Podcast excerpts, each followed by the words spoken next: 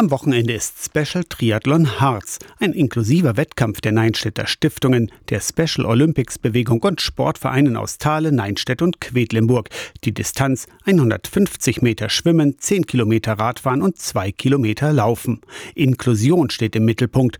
Ganz ohne Wettbewerb läuft es aber nicht, sagt Susan Albrecht von den Special Olympics Sachsen-Anhalt. Es gibt natürlich AthletInnen, die treten an, für die ist das das Wichtigste überhaupt und der Tag ist verloren, wenn es nicht geklappt hat mit der Goldmedaille. Da ist es eben besonders schön, dass es die Leistungsgruppen gibt bei Special Olympics. Mit einer Medaillenchance in der eigenen Leistungsklasse. Ab morgen ist das Begegnungscamp am Samstag im Sommerbad Thale dann Triathlon-Schnuppertag zum Ausprobieren für Neugierige und Neulinge mit Special Olympics Trainerin Franziska Weidner.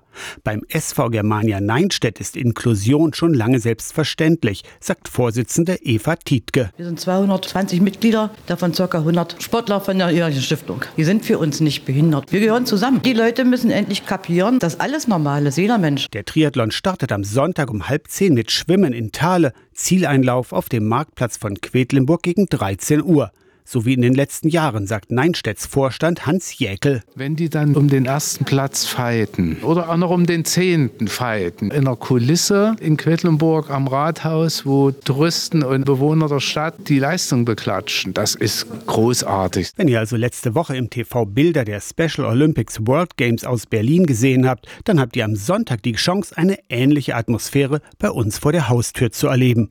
Die Siegerehrung beim Special Olympics Triathlon Harz dann Sonntag Sonntag gegen halb zwei auf dem Marktplatz in Quedlinburg. Aus der Kirchenredaktion Torsten Kessler, Radio SAW.